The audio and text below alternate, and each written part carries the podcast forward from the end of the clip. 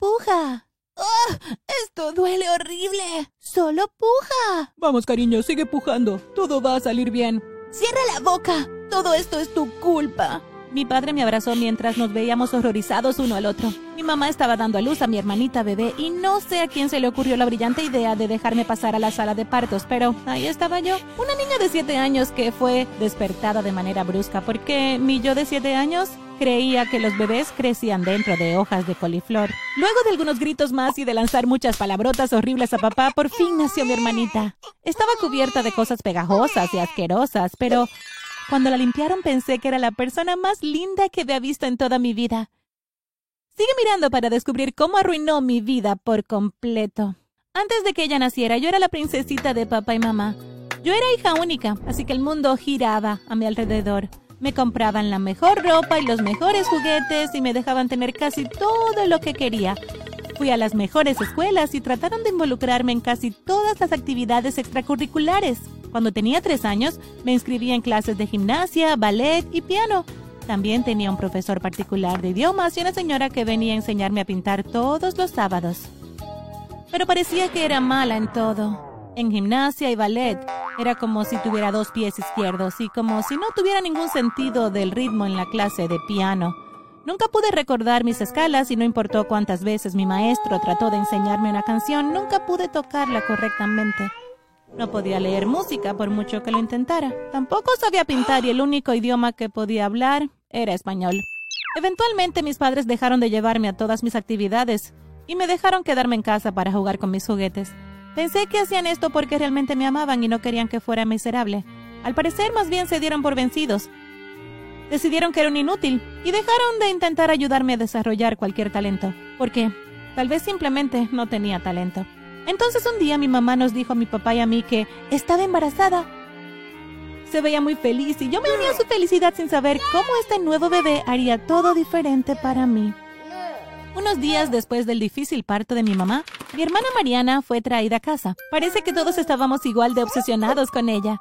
Siempre estábamos peleando por abrazarla, jugar con ella y alimentarla. Mamá también contrató una niñera para que ella pudiera tomar un descanso de vez en cuando.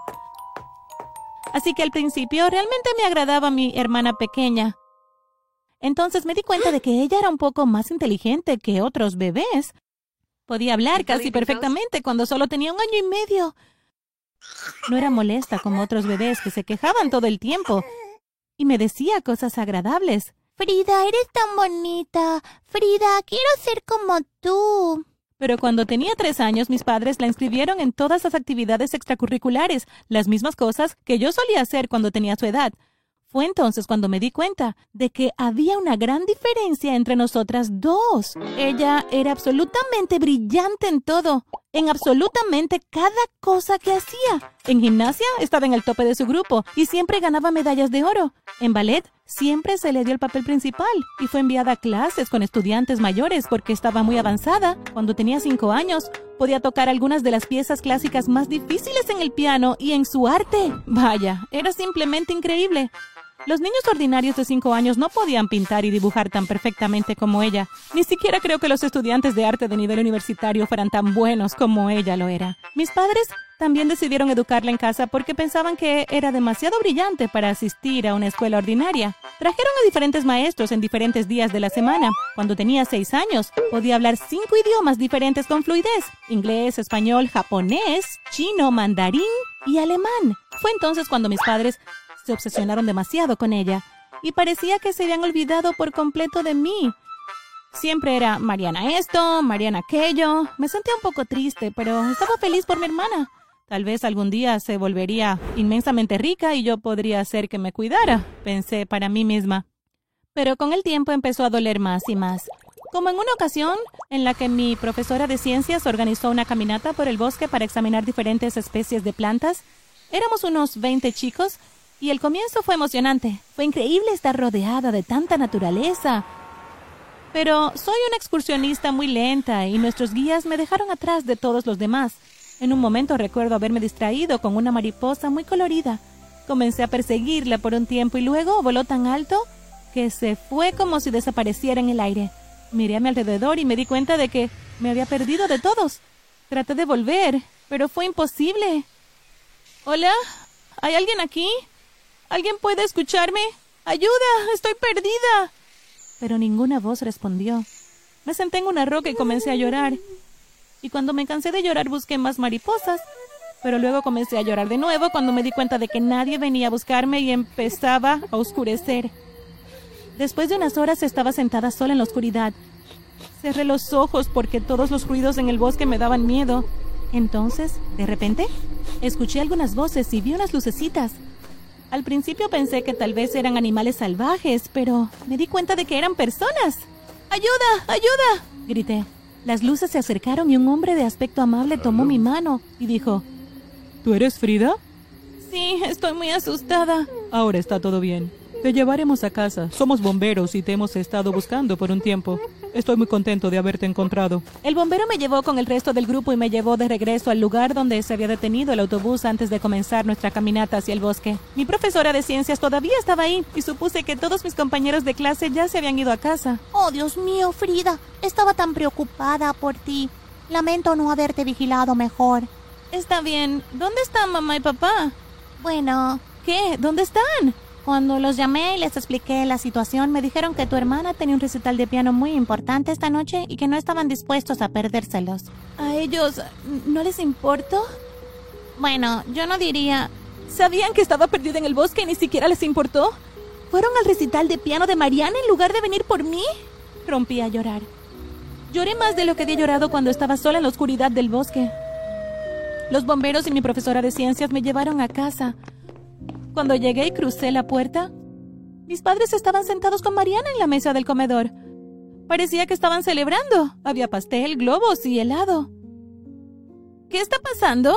A Mariana le fue muy bien en su recital esta noche. Fue invitada a un popular programa de entrevistas. Esto es genial. Tu hermanita va a ser famosa. ¿A nadie le importa que estuviera perdida en el bosque?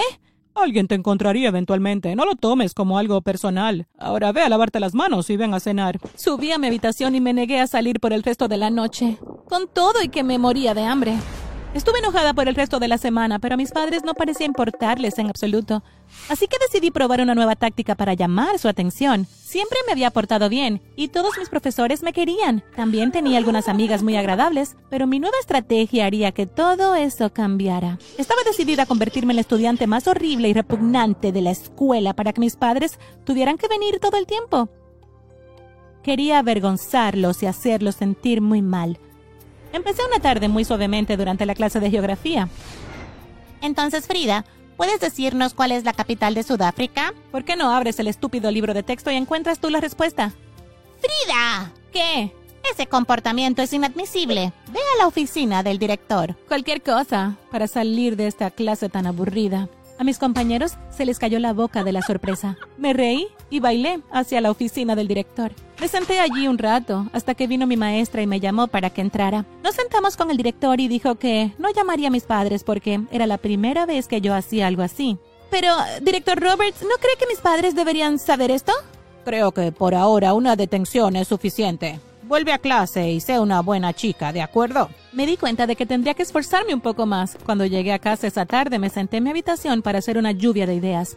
Necesitaba el look adecuado para mi nueva actitud. Tiré toda mi ropa colorida y rasgué algunos agujeros en mis jeans negros. A la mañana siguiente me veía totalmente gótica. Yo era una persona completamente diferente. Salí de la casa para tomar el autobús y mis padres ni siquiera se dieron cuenta de que yo había cambiado. Durante el siguiente mes di todos los problemas posibles. Fui grosera con los maestros, me negué a hacer mi tarea e incluso comencé a empujar a los niños pequeños con la esperanza de que se lo contaran a un maestro para que los míos llamaran a mis padres. Lo que finalmente funcionó fue cuando un día vertí una botella de jabón líquido en el pasillo antes de la hora del almuerzo. Cuando todos salieron corriendo de la clase para ir a la cafetería, todos se resbalaron y cayeron uno encima del otro. Fue realmente gracioso. El director Robert salió furioso de su oficina. ¿Quién es responsable por esto? Yo, grité alegremente y llamó a mis padres de inmediato. Ellos llegaron después de unos minutos luciendo confundidos. ¿De qué se trata esto? Tengo que recoger a Mariana en unos 10 minutos. Tu hija se ha convertido en una de nuestras alumnas más desafiantes y necesitamos de su ayuda. ¿Qué hizo nuestra hija? El director les dijo todo, y ellos me miraron como si estuvieran decepcionados. Sí, está funcionando, pensé. Nos ocuparemos de ti en la casa. Vámonos. Salimos de la escuela y aunque mis padres estaban molestos, yo estaba feliz porque al menos les hice sentir algo. Pero, ¿sabes qué? Fuimos a buscar a Mariana. Le preguntaron qué quería para cenar y se olvidaron de mí. Ni siquiera me dieron un castigo ni nada por el estilo. ¡Qué basura! Yo estaba tan enojada. Cuando llegamos a casa subí las escaleras y me encerré en mi habitación. Quizás tendría que hacer algo más dramático. Quizás podría huir, pero probablemente no se darían cuenta. Entonces me vino a la mente. Iba a quemar la casa. Sí, escuchaste bien. Iba a quemar mi propia casa. Y lo iba a hacer esa misma noche.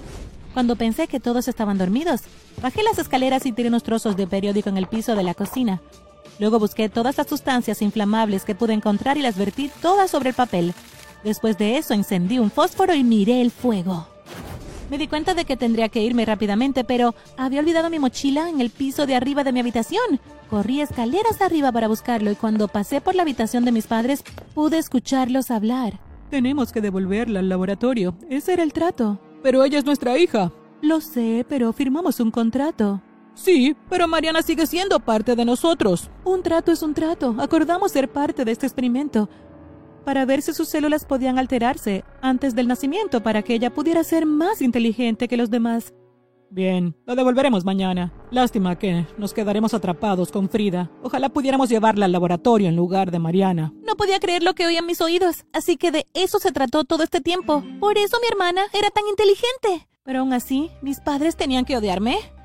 Empecé a oler el humo de abajo y me di cuenta de que tenía que salir rápidamente de ahí. Tomé mi mochila y estaba a punto de bajar las escaleras yo sola cuando pensé en la linda sonrisa de Mariana cuando era una bebé. No podía dejarla allí. Las dos teníamos que salir de ahí y no sabía dónde ir. Entré en, entré en su habitación, la desperté ligeramente y le dije que teníamos que irnos. Se cambió de ropa y me siguió sin hacer preguntas. Bajamos corriendo las escaleras y justo cuando abrimos la puerta principal, el detector de humo se disparó. Corrimos hacia los arbustos al otro lado de la calle y le dije a Mariana lo que había oído. ¿A dónde vamos? No lo sé, pero me aseguraré de que no te lleven a un laboratorio. Eso tenlo por seguro. Estamos huyendo desde entonces. Hemos viajado lo suficiente como para que nadie nos reconozca. Y ahora mismo vivimos con una amable anciana que tiene una casita en el campo. Realmente parece pensar que nosotros somos sus nietas y nos trata con mucha amabilidad. Oh, y sí, estoy segura de que quieres saber qué les pasó a mis padres. Su casa se quemó parcialmente. Los bomberos lograron salvar una parte, pero no nos han estado buscando y no estoy muy segura de por qué. Pero, ¿a quién le importa?